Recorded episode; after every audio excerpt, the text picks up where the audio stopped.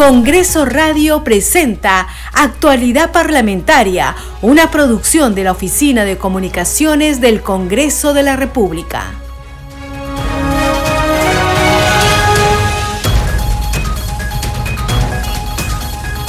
Tal amigos? ¿Cómo están? Muy buenos días. Bienvenidos. Empezamos actualidad parlamentaria. Hoy es jueves 29 de septiembre del 2022. Les acompaña en la conducción Perla Villanueva en los controles Franco Roldán. A continuación, los titulares. A la sesión extraordinaria de la Comisión de Defensa Nacional han sido citados hoy el ministro de Defensa Daniel Hugo Barragán Coloma y el secretario general de la Presidencia de la República Julio Palomino Duarte para que informen sobre el viaje presidencial del 23 de junio del 2022 en un avión de la Fuerza Aérea del Perú con el itinerario Lima-Chiclayo. El Parlamento andino que sesiona en nuestro país rindió público reconocimiento y homenaje al Congreso de la República del Perú con ocasión de su bicentenario. El parlamentario andino, representante de Renovación Popular Gustavo Pacheco, fue el encargado de transmitir el mensaje al presidente del Parlamento peruano, José William Zapata. El primer Congreso Mundial Derecho Comunitario Andino se desarrolla hoy como parte de las plenarias del Parlamento Andino que se realizan en Lima hasta el 1 de octubre. En la víspera, en la sesión plenaria del Parlamento Andino, se acordó delegar en la directiva del Parlamento Andino y la Comisión de Fiscalización la tarea de definir la estrategia a seguir respecto a la actuación de Jorge Hernando Pedraza, secretario general de la Comunidad Andina, quien no se presentó a la sesión de control político en la que debía responder respecto a la marcha de la institución que dirige y la Comisión Especial Proyecto Binacional Puyango Tumbe sesiona hoy de forma descentralizada en esa región para analizar el estado situacional de los proyectos que ejecuta la Autoridad de la Reconstrucción con cambios y los que son financiados en esta región.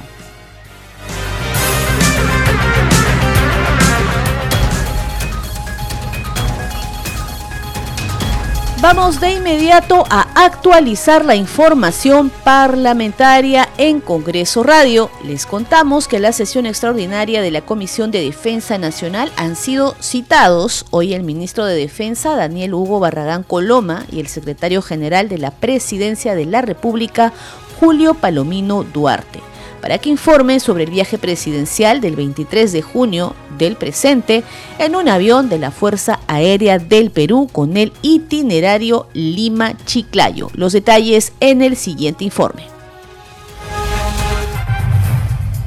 Fueron citados a la Comisión de Defensa Nacional el ministro del sector, Daniel Barragán Coloma, y el secretario general de la Presidencia de la República, Julio Palomino Duarte, para la sesión extraordinaria que se realizará este jueves 29 de septiembre. La razón es informar acerca del viaje presidencial Lima-Chiclayo realizado el 23 de junio del 2022 en el avión de la Fuerza Aérea del Perú donde trascendió en diversos medios de comunicación que en dicho viaje habría participado un pasajero bajo el nombre de Lai Vázquez Castillo, en calidad de sobrino, según figura en el propio manifiesto de embarque.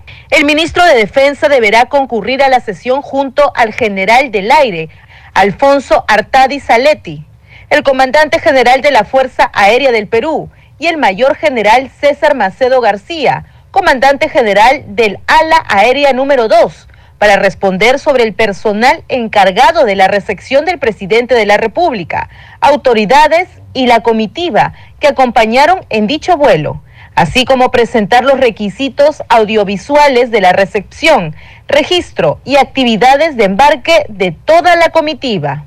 Por su parte, el secretario general de la Presidencia de la República deberá concurrir junto al general de la Brigada José Mariscal Quirós, jefe de la Casa Militar, y el coronel Luis Honores Aguilar, jefe de operaciones aéreas y equipo de avanzada de la Casa Militar. En su caso, deberán informar sobre las actividades del presidente de la República, oficiales y no oficiales, y brindar la información sobre el itinerario programado y realizado a las ciudades visitadas ese día y sobre el uso de aeronaves del Estado.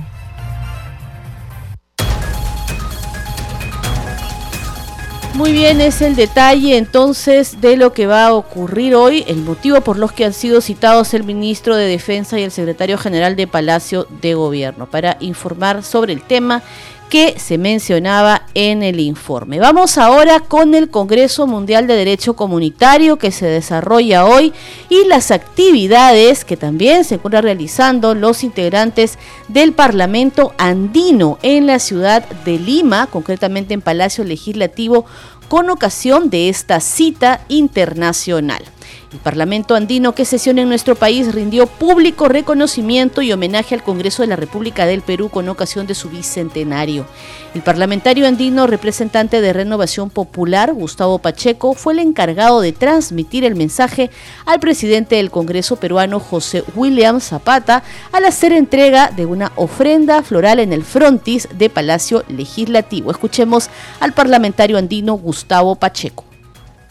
Primero, agradecer eh, públicamente a nivel andino, Perú, Chile, Ecuador, Bolivia, Colombia, plasmar la gratitud que tiene el Parlamento andino de cómo el Perú está integrado en el sistema andino de integración desde su fundación en el año 1969, firmando el Acuerdo de Cartagena. Jamás, nunca el Perú se ha movido Comunidad Andina de Naciones. Y el Parlamento Andino viene hoy, presidente, a testimoniar, a celebrar los 200 años del Congreso de la República, orgullosos de saber que un general, héroe de la patria, preside el Congreso de la República del Perú y defiende nuestra Constitución, pilar básico del sistema andino de integración. Presidente, este es el tributo, la ofrenda floral, en honor del Congreso de la República, celebrar como hace 200 años el general San Martín, la soberanía y su majestad a través del Congreso Constituyente y como Dios ha querido 200 años después poner otro general al frente de nuestro instituto. Larga vida al Congreso del Perú.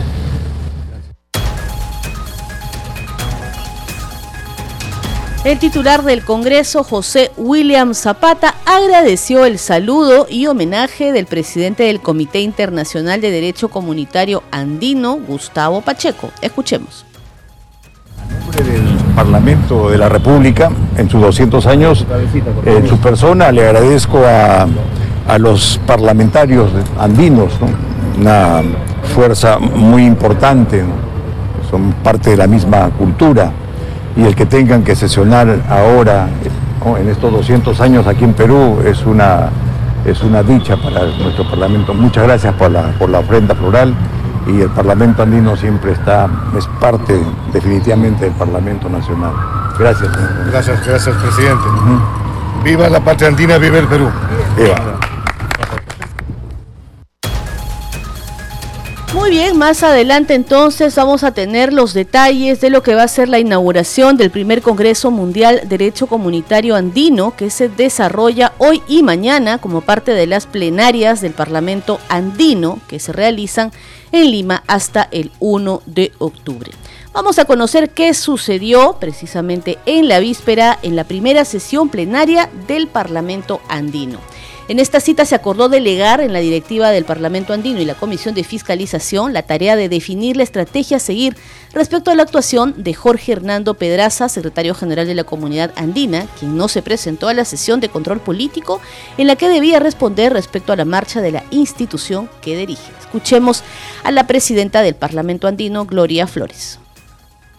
Bueno, estamos eh, culminando este primer día de trabajo de la sesión plenaria del Parlamento Andino convocada aquí en la ciudad de Lima. Y muy contentos porque recibimos eh, eh, vasta información de los avances significativos de la Corporación Andina de Fomento y Banco de Desarrollo de América Latina y también de la Universidad Andina Simón Bolívar a través de su rector de la universidad, eh, el rector central, cuya sede está en Bolivia. Bueno, la Secretaría General eh, falló, falló a esta convocatoria y es una es, doloroso pues saber que el secretario general que debía estar aquí presente informando sobre eh, sus actividades, además que tiene la responsabilidad de la coordinación del sistema andino de integración, no haya estado presente. Y vamos ahora con el recuento del primer día de sesiones del Parlamento Andino en Lima. Los detalles en el informe de la multiplataforma de noticias del Congreso. La Asamblea Plenaria del Parlamento Andino, que fue presidida por la parlamentaria Gloria Flores Schneider, que se desarrolló en la Sala Miguel Grau del Congreso de la República, contó con la presencia del presidente ejecutivo de la CAF, Sergio Díaz Granados, y la participación de 19 parlamentarios andinos. El representante peruano Gustavo Pacheco Villar saludó que la CAF, a través de su presidente, refiera que este organismo quiera duplicar su apoyo a la sostenibilidad y al desarrollo a los países de la región en momentos en que todo el mundo habla de austeridad. Qué bueno que venga el presidente de la CAF y que nos diga que, eh, con todas sus cifras acompañadas, la CAF piensa duplicar su éxito. Es maravilloso hablar de esto en momentos en que la gente está hablando de austeridad y la gente está hablando de constreñirse, estamos pensando en duplicar. Qué bueno que se haya reconocido el trabajo del presidente boliviano Enrique García. Qué bueno que se sepa que un ciudadano boliviano fue el que consolidó, y saludo a mis hermanos de Bolivia, el que consolidó y expandió este, este banco, esta corporación andina, y que en los 90 tomó tres decisiones que aquí nos explicaba muy bien el presidente. En representación de Colombia, David Toro Ramírez se refirió a los bajos niveles de integración y de necesidad de resarcir esa situación en forma rápida y relevó la importancia de los posibles reingresos de Venezuela, Chile y Argentina. Su connacional y colega parlamentario andino, Oscar Darío Pérez Pineda, destacó la importancia de una mejor interrelación comercial entre los países miembros del Parlamento andino.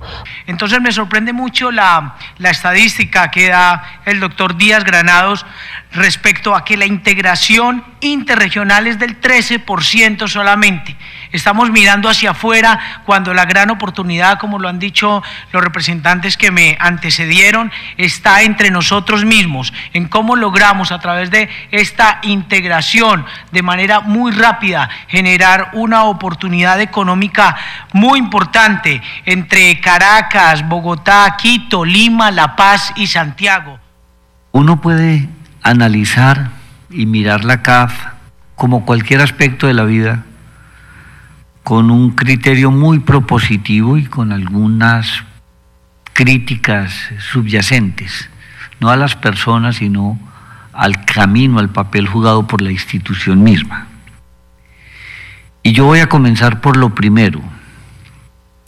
¿Qué pasaría en América Latina si no tuviéramos la CAF? Eso es lo primero que uno se debe preguntar, para darse cuenta de cuánto nos sirve de cómo se ha convertido en un motor de desarrollo. Por su lado, Díaz Granados, en respuesta a los planteamientos expuestos por los parlamentarios andinos, dijo que la labor de la CAF es reunirse con los ministros de Economía para construir una propuesta de trabajo para apalancar recursos para el desarrollo de América Latina y el Caribe. Indicó que se trata de encontrar un factor de unidad en la región, cuál es el mensaje que deben llevar para afuera y apoyar una propuesta de la región que, la herramienta que tenemos, CAF, ayuda a la vocería ante el mundo. Hay una gran preocupación en los equipos económicos a nivel, a nivel de América Latina de, que nos vamos a una región irrelevante a nivel mundial. Y la manera de ser relevante es uniendo la voz y teniendo una especie de megáfono, hemos dicho que es, es lo que tiene que hacer CAF, ayudar con, con esa coordinación y ayudar a ampliar la voz de América Latina en el contexto global. Mostrar la región como región solución frente al cambio climático, frente a los, desafíos de pobreza, frente a la innovación. Los representantes andinos de Bolivia, Chile, Ecuador, Perú y Colombia, organizados en diversas comisiones de trabajo, se reunirán en Lima hasta el sábado primero de octubre para debatir y aprobar, entre otros temas, de educación técnica a favor de la población regional andina. Continuamos con más noticias en actualidad parlamentaria. La Comisión Especial Proyecto Binacional Puyango Tumbes sesiona hoy de forma descentralizada en esa región para analizar el estado situacional de los proyectos que ejecuta la Autoridad de la Reconstrucción con cambios y los que son financiados en esa región. Pero además se promulgó la ley que promueve la reactivación económica a través de compras públicas a las micro y pequeñas empresas MIPES manufactureras nacionales, la cual había sido aprobada previamente por el Congreso de la República y ahora podrá beneficiar a MIPES y a emprendedores del país. Leyes aprobadas por el Congreso de la República. Mitigar los efectos negativos sobre la economía y la producción de las micro y pequeñas empresas originados por la pandemia de la COVID-19 es el objetivo principal de la ley que promueve la reactivación económica a través de compras públicas de las micro y pequeñas empresas manufactureras nacionales. La norma aprobada por el Congreso de la República fue oficializada al ser publicada en el diario oficial El Peruano.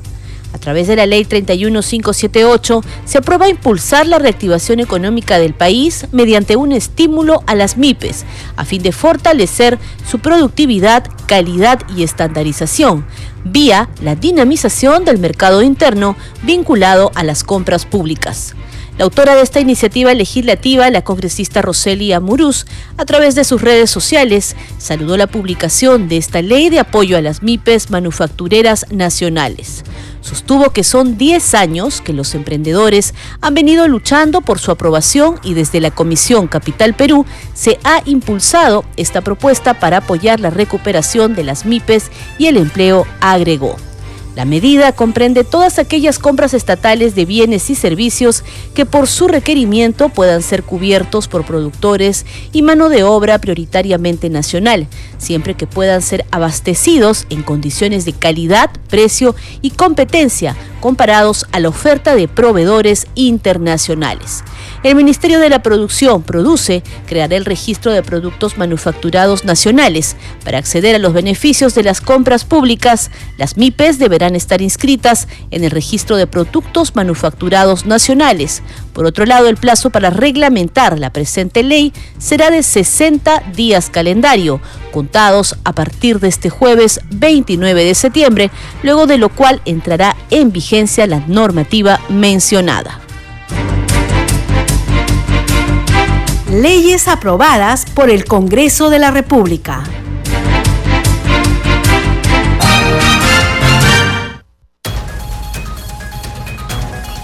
En actualidad parlamentaria vamos ahora a volver con información del Parlamento andino. El presidente de la Comisión de Educación del Parlamento andino, Fernando Arce, informó sobre su propuesta para crear la Universidad Binacional Aymara que solucionaría, según dijo, el problema educativo entre las fronteras de Perú y Bolivia. El legislador mencionó que hay la disposición de los gobiernos de ambos países de ceder el terreno. Además resaltó que se pueden crear filiales en otras zonas fronterizas.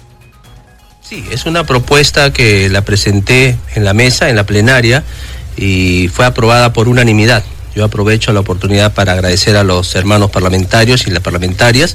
Eh, es un proyecto muy importante para poder solucionar el tema educativo en la frontera entre Perú y Bolivia, exactamente en la zona fronteriza de Yunguyo y hay la buena predisposición por parte del gobierno peruano, el gobierno boliviano, y los fondos para este proyecto van a ser ejecutados con la CAF. ¿Y el tema del terreno, dónde estaría ubicado? ¿Cómo se daría esa, esa situación del terreno? El alcalde, el alcalde de Yunguyo y por la zona de Copacabana, por parte de Bolivia, han cedido por parte del Perú hay 5 hectáreas y por parte de Bolivia 3 hectáreas y lo podemos hacer nosotros en diferentes lugares fronterizos para poder apoyar a todas las ciudades. Es cierto, en varias sedes, no solamente de la zona fronteriza de Bolivia, sino de los diferentes países que conforman el Parlamento andino. En Congreso Radio, Semana de Representación.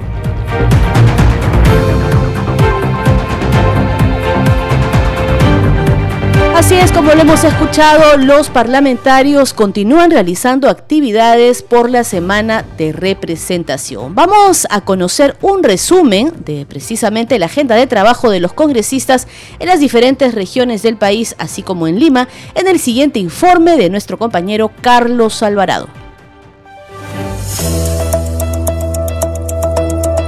En el marco de la semana de representación, legisladores de las distintas bancadas cumplen el tercer día de esta jornada en que visitan sus lugares de origen para conocer in situ las demandas de sus electores. En Lima, la segunda vicepresidenta del Parlamento, Digna Calle, de Podemos Perú, se reunió con los vecinos de la Junta Directiva Central del Asentamiento Humano Las Terrazas de Catalina Huanca, quienes solicitaron que se ejecute el megaproyecto CIPAN conocido como la vía expresa de los cerros de El Agustino. La vía conecta y beneficia a los vecinos de Amauta 1 y 2, San Pedro 7 de octubre, entre otros. En Arequipa, el legislador Jaime Quito de Perú Libre participó en la audiencia pública programada por los congresistas de dicha región con la participación de la sociedad organizada y la municipalidad provincial donde abordaron diversos temas sociales y económicos de dicha localidad.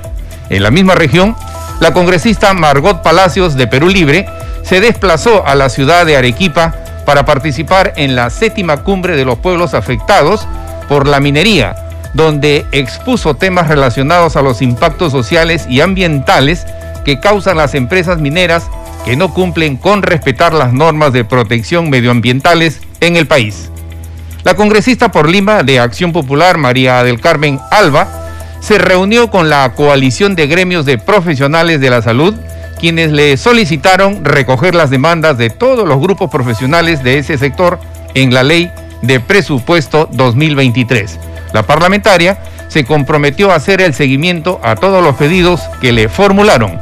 Entre tanto, en Ucayali, el congresista también de Acción Popular, Elvis Vergara, se reunió con las autoridades de la red asistencial e salud de ese lugar para buscar soluciones a la problemática de los trabajadores impagos, la falta de especialistas médicos y personal administrativo. El legislador expresó que es fundamental salvaguardar la atención de calidad de la población.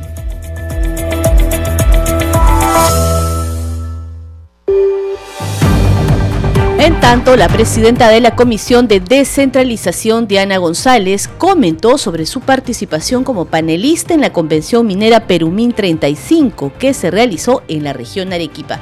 Además, informó que varios proyectos de ley están en proceso para la mejora del sector minero y económico, lo cual ayudará en el desarrollo del país, aseguró como representantes del Congreso hemos tenido la oportunidad de participar ahí en, en dos etapas. Una, una primera comentaba mi experiencia sobre mi primer año de gestión en la Comisión de Energía y Minas, eh, como vicepresidenta, actualmente como miembro titular y sobre todo el tema de, del último pedido que realicé la semana pasada en la última sesión ordinaria de la comisión que solicité que un comité consultivo conformado por expertos a los cuales se les requiere opinión sobre los asuntos de especial complejidad técnica.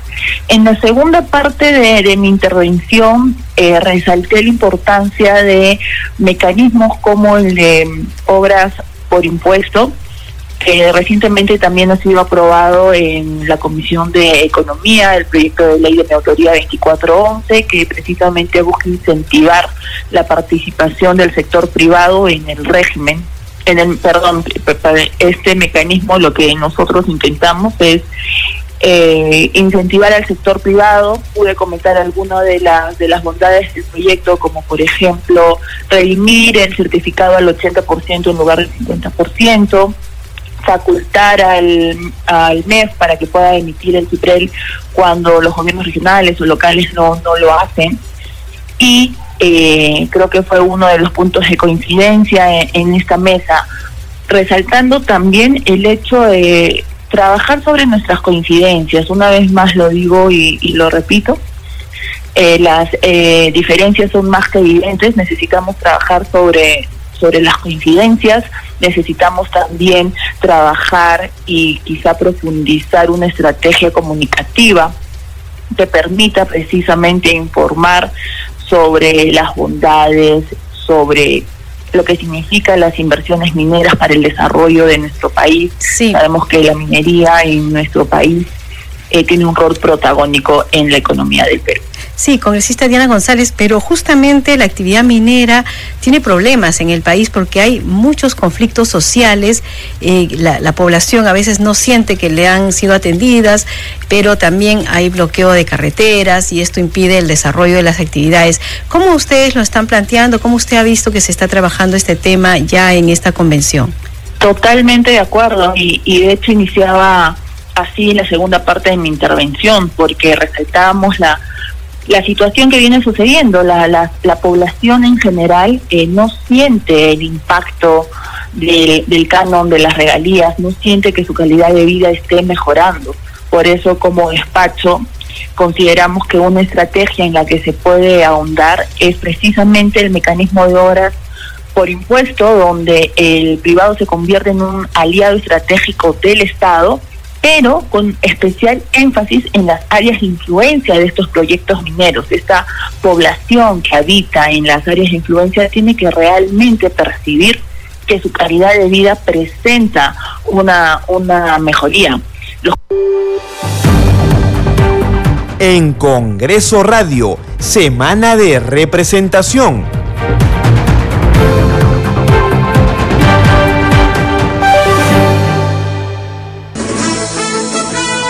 Este programa se escucha en las regiones del país gracias a las siguientes emisoras. Radio Inca Tropical de Abancaya Purímac, Cinética Radio de Ayacucho, Radio TV Shalom Plus de Tingo María, Radio Las Vegas de Mollendo Arequipa, Radio Star de Mollendo Arequipa, Radio Madre de Dios de Puerto Maldonado, Radio Amazónica de Satipo en Junín, Radio TV Perú de Juliaca Puno, Radio Amistad de Lambayeque, Radio El Pueblo de Ayacucho, Radio Satel Perú de Lampa en Puno, Radio La Voz del Valle de Aplao en Arequipa, Radio Líder de La Unión en Piura, Radio Victoria de Ocros de Huamanga, Ayacucho. Estos son los titulares de cierre. A la sesión extraordinaria de la Comisión de Defensa Nacional han sido citados hoy el ministro de Defensa Daniel Barragán y el secretario general de la Presidencia de la República, Julio Palomino, para que informen sobre el viaje presidencial del 23 de junio último en un avión de la Fuerza Aérea del Perú con el itinerario Lima-Chiclayo. El Parlamento andino que sesiona en nuestro país rindió público reconocimiento y homenaje al Congreso de la República del Perú, con ocasión de su bicentenario. El parlamentario andino, representante de Renovación Popular, Gustavo Pacheco, fue el encargado de transmitir el mensaje al presidente del Congreso peruano, José William Zapata. El primer Congreso Mundial Derecho Comunitario Andino se desarrolla hoy como parte de las plenarias del Parlamento Andino que se realiza en Lima hasta el 1 de octubre y la Comisión Especial Proyecto Binacional Puyango Tumbes sesiona hoy de forma descentralizada en esa región para analizar el estado situacional de los proyectos que ejecuta la Autoridad de la Reconstrucción con cambios.